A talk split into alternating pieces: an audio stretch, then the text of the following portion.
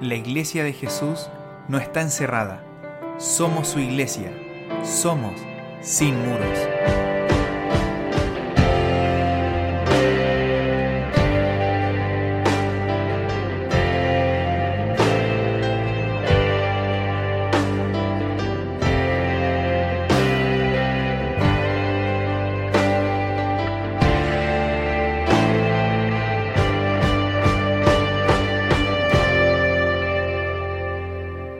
Hola, hola, ¿qué tal? Sean todos muy bendecidos y bienvenidos a nuestro nuevo podcast de Entre Temporadas. Estamos aquí con la super saeta, con nuestra hermana Camila. ¿Cómo estás, Camila?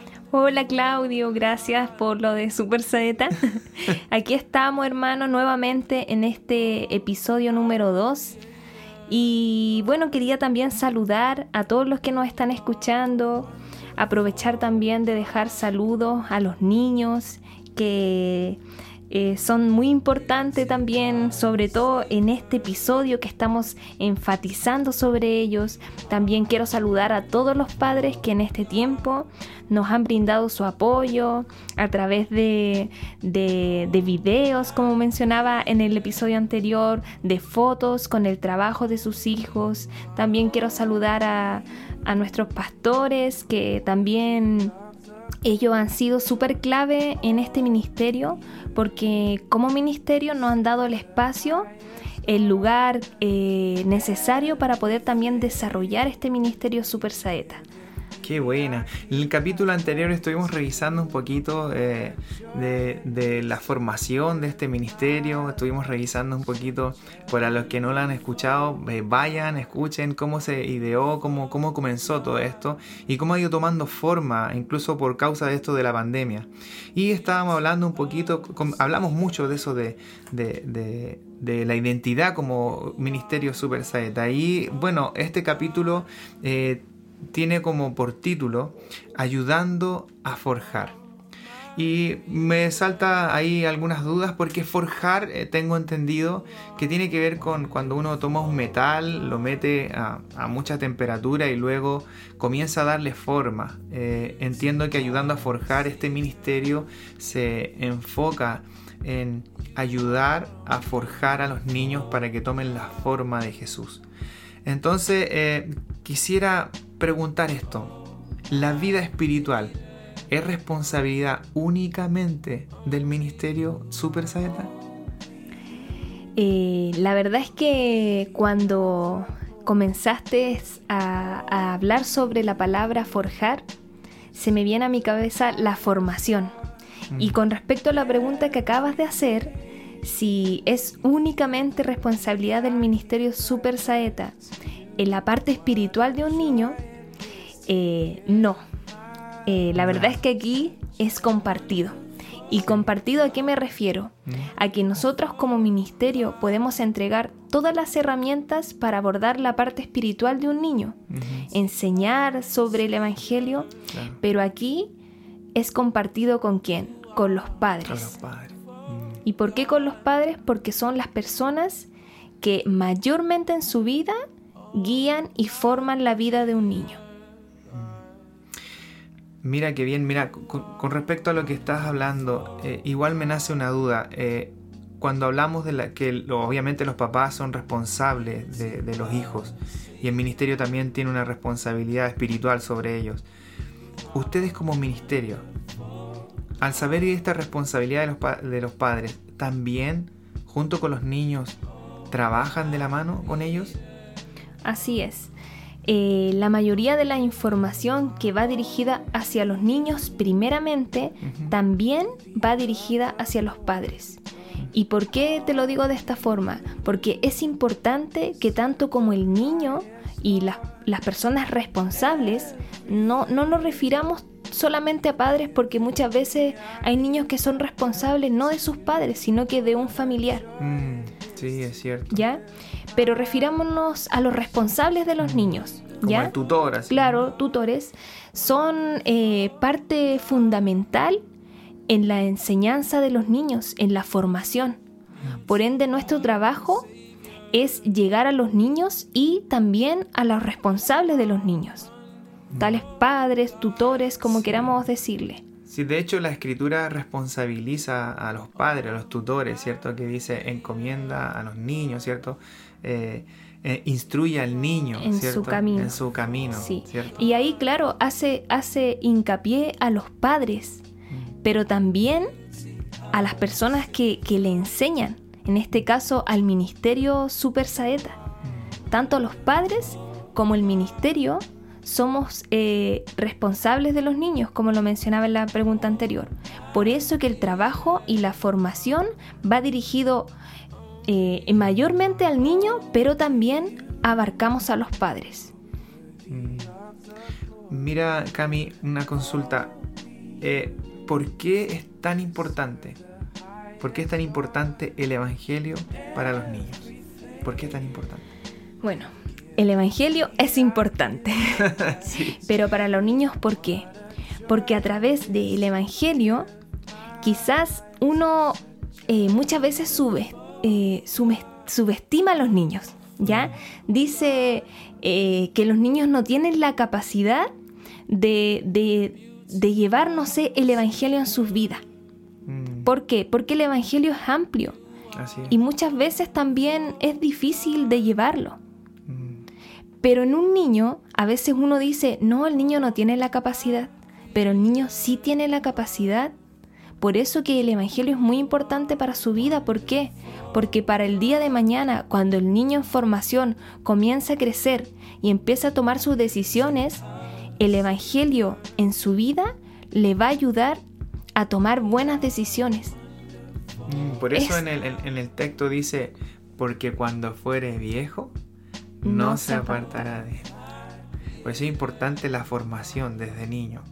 Y, y qué bueno que es importante el Evangelio, porque el Evangelio es la buena noticia. Sí. O sea, eh, lo, hay que entender que el Evangelio es la buena noticia. Entonces, cuando nosotros los guiamos a los niños en esa buena noticia, comenzamos a entregarle los principios del reino de Dios, eh, independiente de si los cumple o no los cumple. Nosotros estamos entregándoles información en su cabecita, ¿cierto? Claro. Y de ahí nace una pregunta, dice, ¿la educación hacia los niños en el Evangelio es solo entrega de información? No. Eh, nosotros eh, nos hemos planteado el no solo entregar información, sino que también hacerlos llevar eh, el Evangelio en su vida diaria. ¿Por qué? ¿Y cómo lo hace eso? Lo hacemos a través de oración, a través de ministración, a través de estos mismos llamados de preocupación. Mm. Eh, a través de lo que hablábamos del programa Super Saeta, de no solo desarrollarse a través de información, eh, a través de una hoja, sino que también información en donde ellos ven, se pueden mover, se pueden eh, adquirir la información no solamente a través de una hoja, ¿ya? Mm. Y cuando hablamos solamente de información, también nosotros eh, tenemos otros métodos con los niños, como eh, darle palabras de amor, eh, saber que hay preocupación en ellos, también preguntarles como, ¿qué harías tú en, tu vida? ¿Cómo abordarías tú esto? Mm.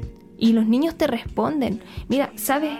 De la, de la palabra anterior que mencionamos, de Proverbios 22, hay algo que me llama mucho la atención, porque nosotros que hemos tenido a nuestros hijos formados desde pequeño, tú lo puedes ver en tu hijo, Elías, ellos de repente eh, saben cosas que uno no las sabe. Te responden eh, tanto con la palabra de Dios que es ahí donde uno se da cuenta que todo el trabajo que uno entrega, que todo lo que uno eh, como ministerio y como padre le enseña de base acerca de la palabra de Dios no es en vano.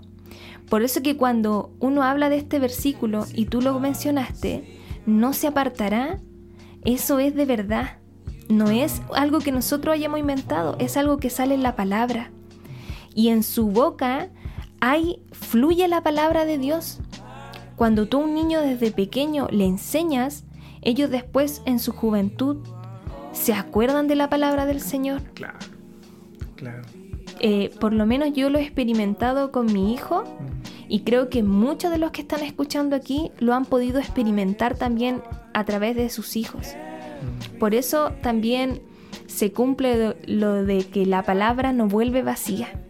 Amén. Porque cuando uno siembra esa palabra, quizás no en el momento, pero después siempre hay fruto. Es por eso que yo encuentro muy importante que la formación de los niños sea desde pequeño. O sea, de un niño. sea desde que ellos empiecen a entender.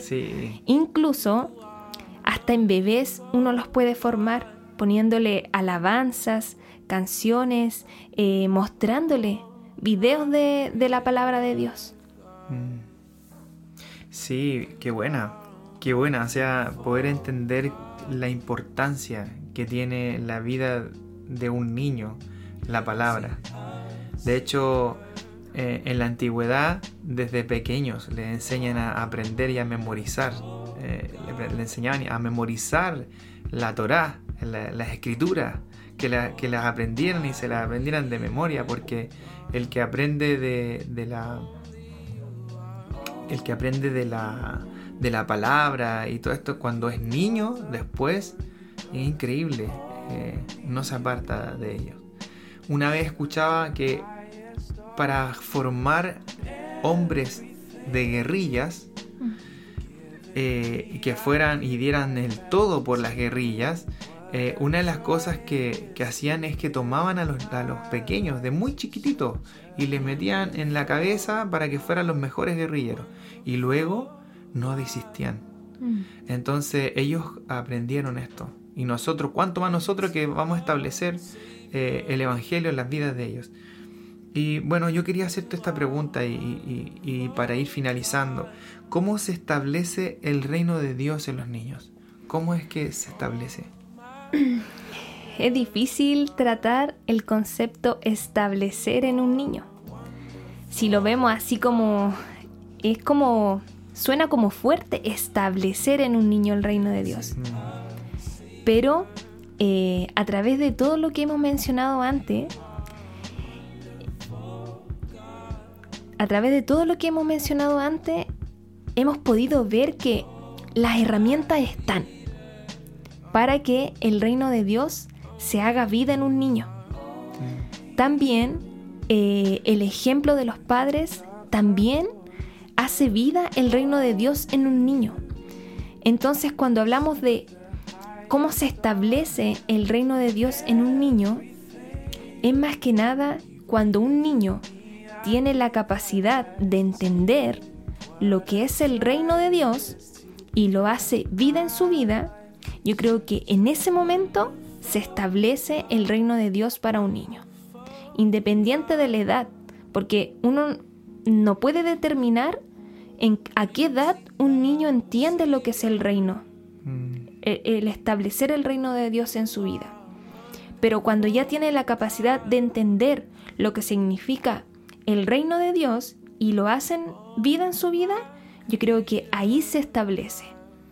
Mm, qué interesante, ¿eh? qué interesante eso. Es como, es como, por ejemplo, le enseño, y quizás es muy, muy básico, muy burdo esto, pero, pero quizás es eh, como yo le vengo enseñando cómo se hace un queque durante toda una vida a alguien que nunca ha hecho un queque, nunca, pero cuando se vea enfrentado a tomar la decisión de hacerlo, eh, ya va a tener el conocimiento, entonces ya va a saber cuánto de harina, va a saber cuánto y luego lo va a hacer. Se va a acordar, de, lo que le de lo que le enseñaste. O sea, qué importante es la formación de los niños en el reino, para que cuando tengan que tomar la decisión, sepan qué tomar, qué decisión tomar. Así es. Amén. Pero, ¿sabes qué? Mira, me gustaría terminar con esto porque hemos hablado de cómo el ministerio trabaja, de cuál es la visión del ministerio, ¿cierto? Pero tú, Camila, ¿qué recomendación les darías a los padres? Porque si bien es cierto, este podcast eh, lo van a escuchar los papitos. Entonces, ¿qué recomendación les darías en base a todo lo que hemos conversado? ¿Qué recomendación les darías? Primero, que, que crean en la palabra de Dios que dice que cuando uno instruye al niño en su camino, cuando, cuando fuere viejo no se apartará, y que, y que puedan eh, tomar en cuenta estas herramientas que se están entregando. Si bien no somos la parte fuerte para la formación de un niño, sí somos la base para que cuando el niño crezca eh, esté bien sujeto. Entonces mi recomendación a los papás es que tengan ese, esa hambre de que sus niños, desde pequeños, muy pequeños, de hablábamos de cuando ellos ya tengan la capacidad de, entender, traten de que ellos eh, establezcan, como hablábamos, el reino de Dios en sus vidas. Y, que, que, aprovechen todo lo que se está entregando, todo lo que se, se está, eh, está a sus manos para que los niños puedan también eh, crecer en todo lo que se está eh, entregando, en la palabra de Dios. Amén. Amén. Esto es responsabilidad de los padres. Los hijos se les ha encomendado a los papás.